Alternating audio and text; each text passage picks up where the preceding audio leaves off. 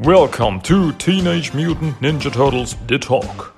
Here comes the host of this show, Christian.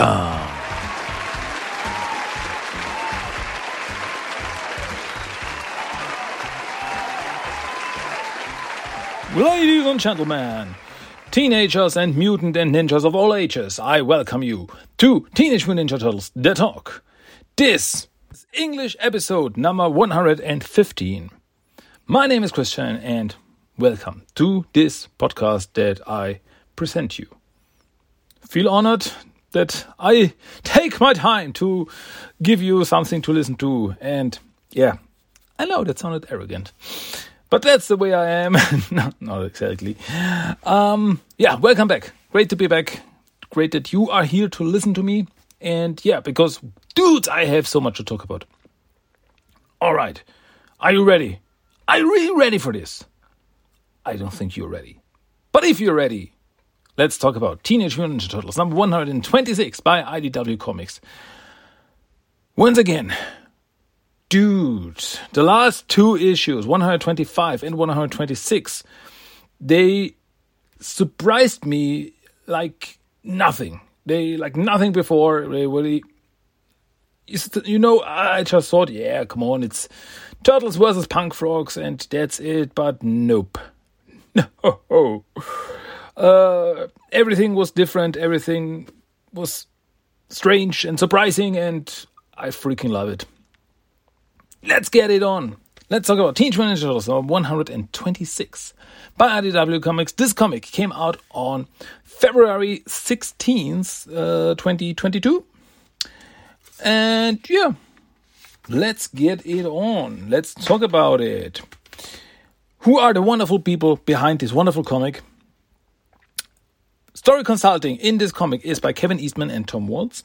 Story is by Sophie Campbell. Art Pablo Tunica. Colors Ronda Pattison. Letters Shawn Lee. Editors Bobby Curnow and Tom Waltz. Yeah, I think is this the last I think this is the last issue with Bobby Curnow, and I think then Tom Waltz will take over as editor. Am I right? I think so. I think this is the the co-editor issue. And next time it will only be Tom Waltz. I think we will see, as far as I remember. What else do I remember? I remember the story so far, but yeah, let's just read it. What's going on in Turtle Town? I mean, Mutant Town. The story so far. A relative period of calm in Mutant Town is broken when a new gang of mutants calling themselves the Punk Frogs attacks and destroys the Splinter Dojo after falsely accusing Donatello of kidnapping one of their own. Meanwhile, a seemingly impossible birth threatens to destroy the fragile truce between the Utroms and Triceratons on Burnow Island. Yep, yep, that's it. That that that was the big thing. I mean, two big things in the last issue. There was two mind blowing things. One is that the punk frogs attacked the turtles dojo, and during the fight, the whole place burned down. And I definitely did not expect this. I did not expect that the turtles will lose their home to these punk frogs. That was, whoa, dude.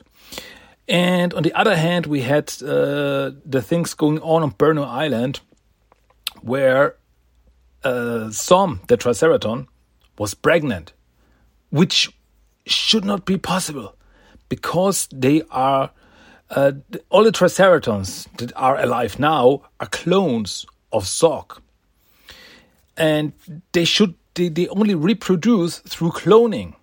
It should not be possible that one of them will be uh, could be pregnant. But in at the end of the last issue, a baby Triceraton was born, and she was called Sari. And that's where we are right now. As we open up this issue, we are on Burnow Island. And we see uh, Som and little baby Sari, which is so cute, uh, uh, overseeing a, a warrior's funeral for fallen Triceratons. Um, and Marielle, the Utrom, is with them. And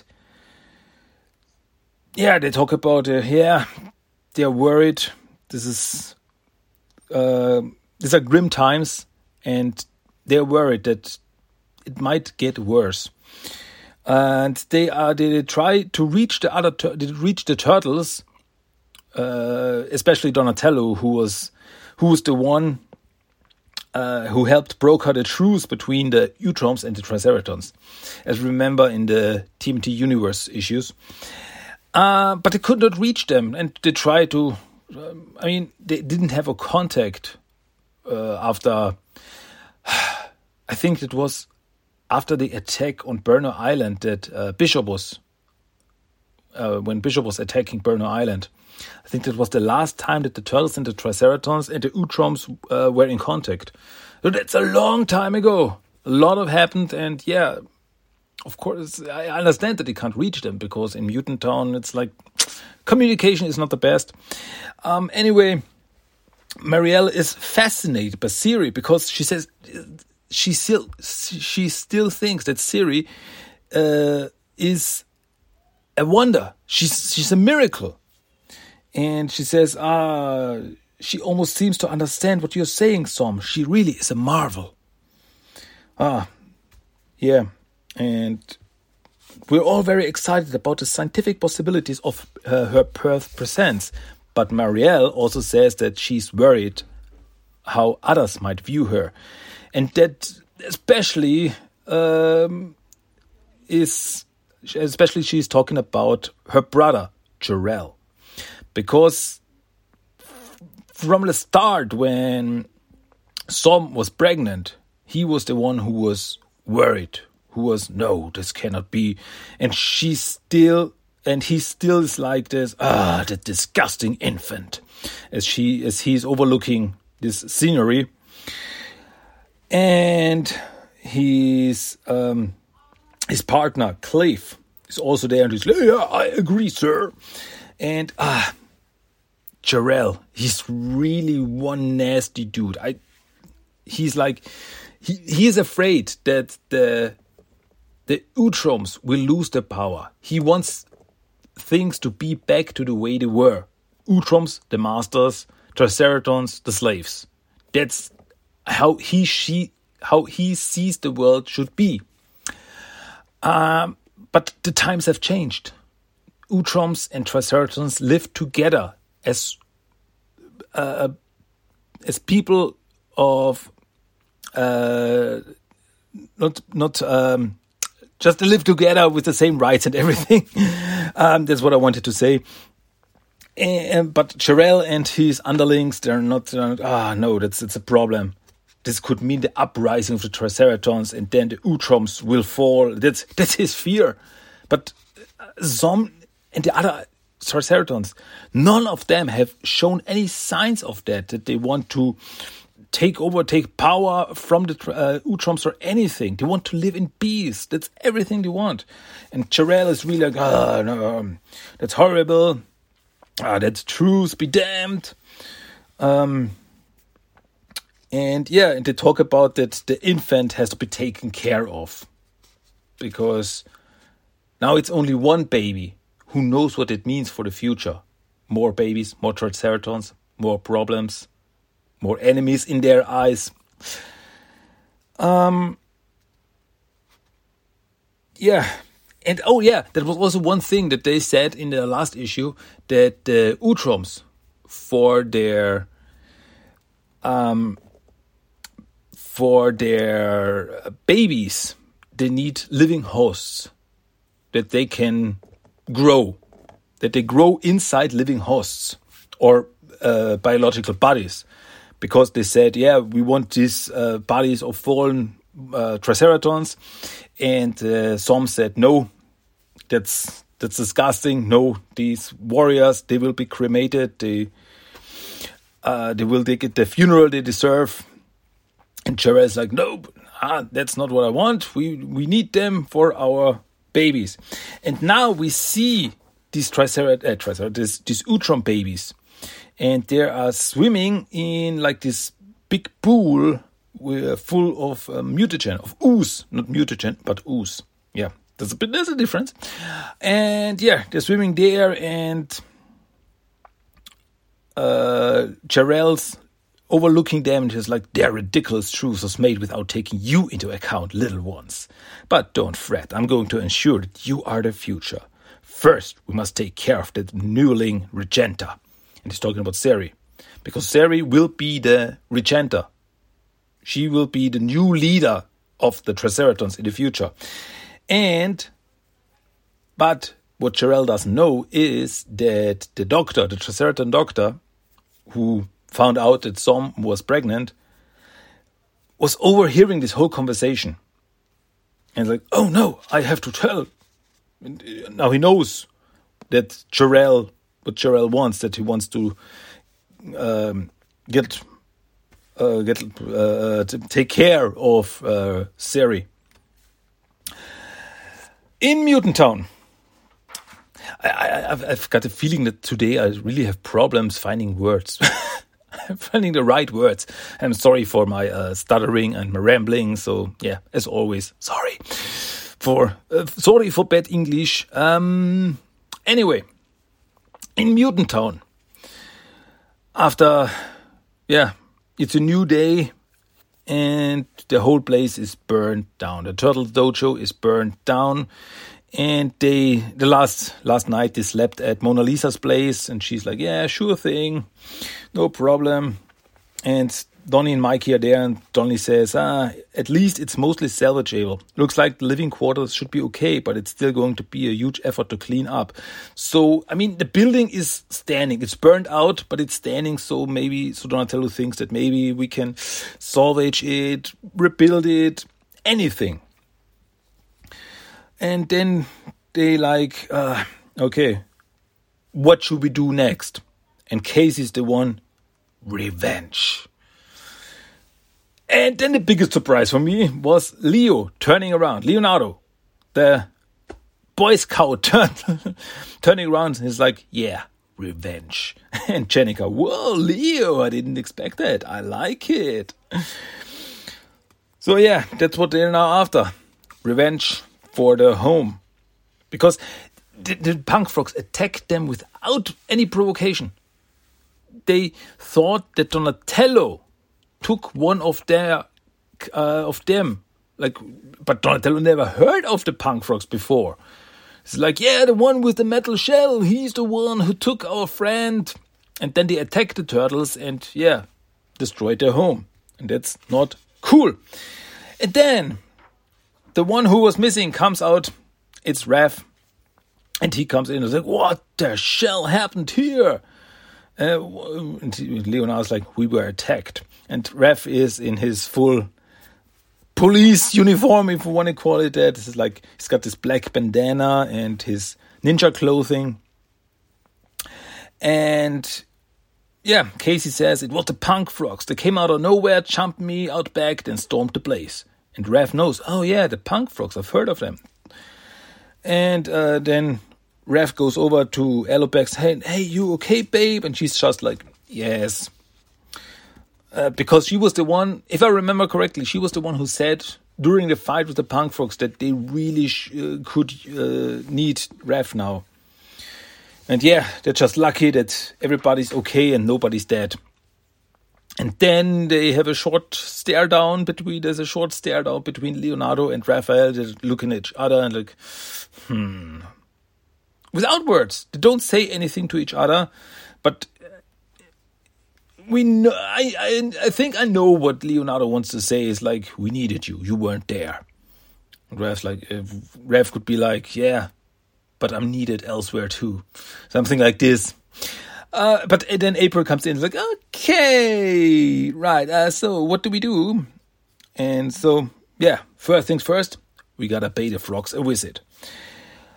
And yeah, Leonardo says that okay, we'll go into frogs territory tonight. So everyone get ready. And Mona and April will babysit. We'll take care of Lita. And like, yeah, another slumber party at Mona's tonight. Yay, okay. oh, that's so cute. Um so yeah. Let me turn the page. So uh and then Raph says that okay, we're on a mission, let's go. But no Casey on this one. And then Casey storms in like, what? What the hell not? What's your problem? And Raph says, sorry man, but you ain't stealthy at all. You're all beat up and you're a loose cannon. Look who's talking. But then Leo steps in is like, Casey's coming, Raph. That's that. He has a stake in this too. And then Raph says, Leo, I'm gonna be the one leading this mission. And yeah, that's that's where we see this two clashing again. It's nothing new. But Raphael is the one who now has a position of power in Mutant Town. He's the policeman. He's the constable. And that's where Alopex steps in and she's like, Raph, can you not be the constable for like five minutes, please? And now Raph takes a step back. He's like, what's that supposed to mean? And she's like, just give it a rest right now. And Mikey, the way Mikey is, steps in. It's like, all right, everyone just cut it out. Before they start fighting each other. And April's like, listen to Mikey, and guys, cool it and rest up before tonight. So they go back to Mona Lisa's place for uh, for some rest. Then the night comes, and it's time for the confrontation with the frogs. So we see the whole gang, Turtles, Alopex, Casey, jumping over rooftops, getting into uh, frog territory so they're on this rooftop, and Leo's like, Frogs, face us. And immediately the frogs jump in, and they're like, they're with the weapons on the ready. But the turtle's like, hey, we're not here to fight. We just want to know what's going on. But the frogs, they have they have something psychotic. They're like, I, I'm not a fan of them. I mean, in the story, they are interesting, very interesting factor. But as characters, I don't like them. They are so they are so aggressive. I don't like characters who are like that. Um, and they are like, oh, ho, ho, weirdo ninjas got some balls showing up on our turf and saying they don't want to fight, but then they got swords and stuff, huh? And then they immediately attack. Like uh, the turtles come in like hey we want to talk. Let's have let's have some tea. Let's talk about it. Find out uh, talk about our feelings and everything will be fine. And the frogs like no kick your butt. And that's yeah.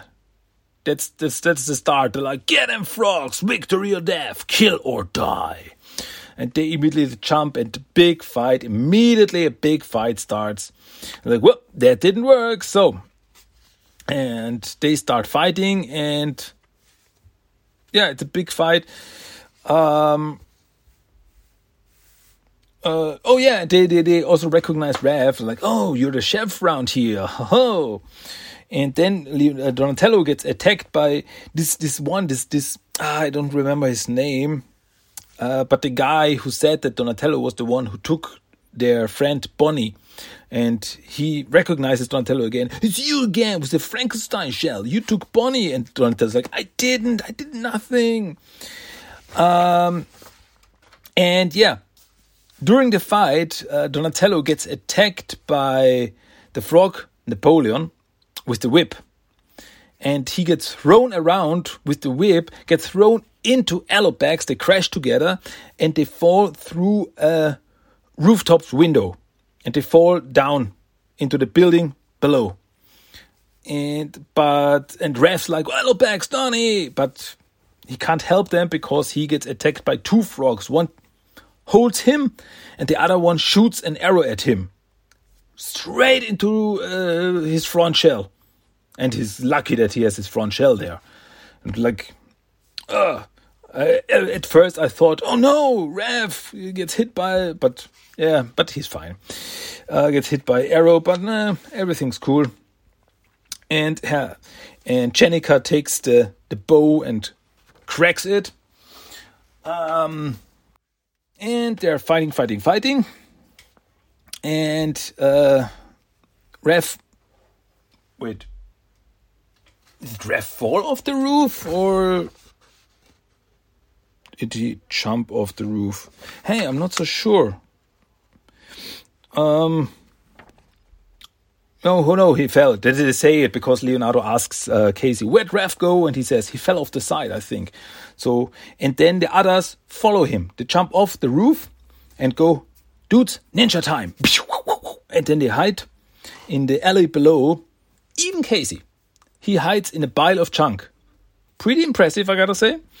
And the frogs follow them, but they can't find them because they're ninja. And they go, oh, I guess there really are ninjas. I still don't get why they wear those funny masks. And the female frog says, I think it's cute. um, then they talk about this whole situation again, and the turtles listen from the shadows. And like Clyde. Oh, yeah, the, the crazy frog is called Clyde, who said that Donnie was the one who took their friend. Clyde, the turtle thing you described that took Bonnie, it doesn't sound anything like these ninjas one.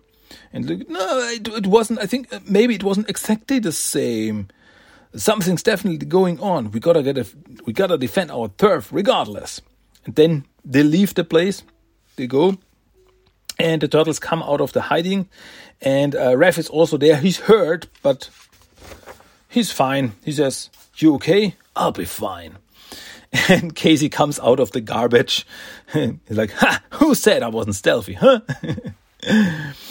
and yeah, and then they say, "Hey, we gotta find Donnie and Alopex, and then let's get the hell out of here and come back with reinforcements.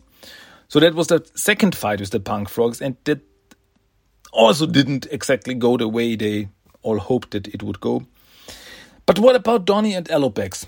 They are inside the building, but so far they are fine, and they try to find uh, the way around there, and they immediately see some medical equipment around, like blood bags and stuff like that. And Donny's like, this is, this is, what is all this stuff? Someone must live here. And then they hear uh, something, someone coming, and like, vanish. Oh, something I didn't mention. Alopex is wearing her ninja mask, her green ninja mask, as a member of the Splinters Dojo. Hmm. And she says, Someone's coming, vanish. And they whoo, hide in the shadows of the ceiling. Ninja. Yeah, I love I love this ninja stuff. And then someone walks by them, walks past them, and it's the guy that we met in the last issue called Chuck, this big red pool guy uh, with all this metal stuff on him and Alopex and uh, Donnie see them like, what the hell is that guy? He has metal and stuff all over him. Something is definitely up around here. The Ron Frog with his sword seemed to accuse me of uh, because he noticed my synthetic shell. Could be something similar to the uh, grafts that Bull Mutant had.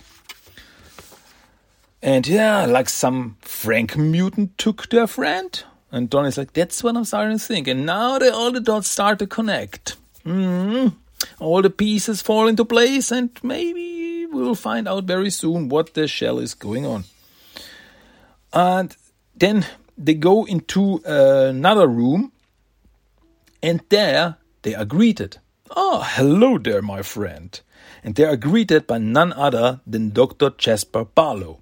And that is this mad science guy that we met in the last issue where Sheena, uh, that Sheena met because she wanted a hair transplant. And he's like this doctor who wants to help mutants uh, to regain some of their uh, human features. He's like this this this weird, scary Frankenstein guy. And like, ah, my name is Dr. Barlow, Dr. Jasper Barlow. Maybe you've heard of me. And Donnie's like, um, I can't say that I have. And He's like, Are you here for a consultation for your shell, perhaps? And what kind of doctor are you? I saw a bunch of medical laboratory equipment before. A surgeon, to be exact, but also a scientific researcher. You must be science minded yourself. Hmm? Would you like to go on a grand tour? So, yeah, that's what I thought. That's what I thought that there's some, some connection here between the frogs and this doctor.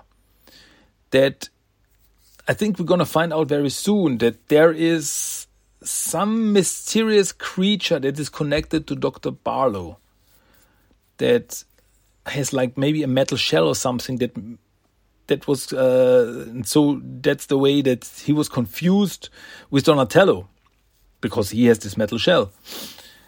And yeah, there must be some kind of connection here. And that's uh, that's what I said in the last episode when I talked about 125. That I think Dr. Barlow will play a bigger role in all this. It's not like a one-off character. I think he's got a bigger part. there's a bigger story behind him, and I can't wait to find out. But for now, we go back to Burnow Island, where we see uh, the Doctor talking to Som and Marielle, and how uh, Jarell wants to take care and he wants to. Uh, he's planning a strike at Siri, the first chance he gets. And yeah, Marielle is like, Siri must be kept safe, but if we retaliate, our truce may be over. And so I'm like, no matter. Siri is more important than the truth, and while Jarell is around, she will never be safe. And yeah, but what can you do? Um, and Som says, We only have four personal scout ships left, enough for us to escape, but I cannot leave the rest of the herd here, even temporarily. I cannot abandon my duty to them. And so Marielle has maybe another idea. And she says that there are maturation pods in the remains of the Technodrome used to accelerate Triceraton clone growth, intended to be used by Krang if it ever completed his plans. And Som's like, What are you saying? Uh, the bot will advance Siri to maturity, a full Triceraton adult. And we won't have to send her away if she's able to defend herself. And that's a very smart move. Um, so if they can use these pods that they used for the Triceraton clones so that they grow up fast and yeah, can be used as warriors, as soldiers, whatever. Um, and it must be possible that it can also be used on Siri. So she will grow up. And but she will not have a childhood. And Som also says that I wanted her to have a childhood. I never forgive Jarell for this. So they walk uh, towards the remains of the Technodrome, but before they get there, suddenly in front of them appears Jarell. He jumps in front of them in a giant mech suit, like his android body, if you want to call it that, and so you aren't going anywhere, Commander. I've had it with this so called truth that favors your people and dooms mine. And they are like, What are you talking about? That's not that's not true. That's not true, Jarell. And uh, Som says, uh, Stand down, Jarell. And Jarell's like, I don't believe I take orders from you. And he immediately shoots at Som, shoots a laser at Som, and the laser goes straight through her chest and she fall as she falls down. Uh, she lets go of Siri. Siri flies through the air. Som falls to the ground. And then the three words in every TMNT comic that I hate the most. The three words. To be continued. And I was sitting there like, you cannot do this. I hate you. How can you do this to me? This what this cliffhanger? How can you do this to me? This cliffhanger. That's that's that's just evil. That's just pure evil. Is is Som dead? What's happening to Siri? Jarell? What's uh, ah, it's uh, not fair. Uh, that's uh, this issue. Um, come on. It's uh, uh the last two issues were really so, so good. I'm I'm a guy who says that the IDW TMNT comics there was in my opinion it was never bad. Overall it's a great story. I enjoyed every issue, but the last two issues really blew my mind. There were so incredible, so amazing, so entertaining, so much going on, and I wanted to know what's what's happening next. I want to know now, now, now, now, more, more, more. Give me more. And it's uh, these two storylines. They're the ones in Mutant Town with the frogs and the doctor. It's it's very mysterious. And on the other hand, we have the the, the, the trouble on uh, Burnow Island. That's gonna this. I I had a feeling this is just the beginning. There will be bigger things, bigger things that will, will happen, and it's gonna be. I don't know. I, I will be there for it. I'm so looking forward to it. I'm so looking forward to what happens next. But on the other hand, I'm really worried about everything that's to happen. I have no idea, but it's to be something. it's definitely to be something. Um, yeah, but that was the issue. Once again, with a cruel cliffhanger, it's just not fair. How can you do this to me? every day, every every month, every month the same thing. 20, uh, 20 pages are not enough. No, I need make it double, make it thrice. ah, it's it's incredible. It's really awesome. I really like it. I also like the the, the art by uh, Pablo Tunica. It's really it has this like this this this gritty dark feeling, but it really fits this whole thing. Um, especially with characters like Dr. Barlow. He looks so creepy. Okay, but once again, I'm done with the issue for now. What are your thoughts? What did you think of this issue? Tell me. Tell me on social media, send me a mail, whatever. I would really interested. What what are your thoughts on the uh, current storyline and everything? Uh, are you as as happy as I am about this whole story? Want to know? Or is there something that you don't like? Hey, we can talk about everything. I am open minded. Um, anyway, that's it for today. That's everything I wanted to talk about. I hope you enjoyed it so far, even my stutterings and ramblings and yeah. Hey, I mean, after 115 episodes, I think you know what you're in for when you're listening to me. Um, okay, so one more thing, one more thing before I go, and you know it. That's the random quote of the day. So we have the random quote of the day out of this issue, uh, one that I really liked. So here we go. okay, guys, we're gonna try and talk to the frogs first. Nobody throws any punches unless we got to. Wow, I like Mikey the leader.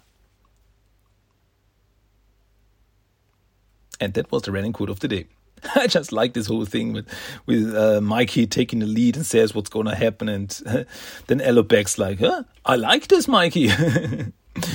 um, so yeah, but that that's it.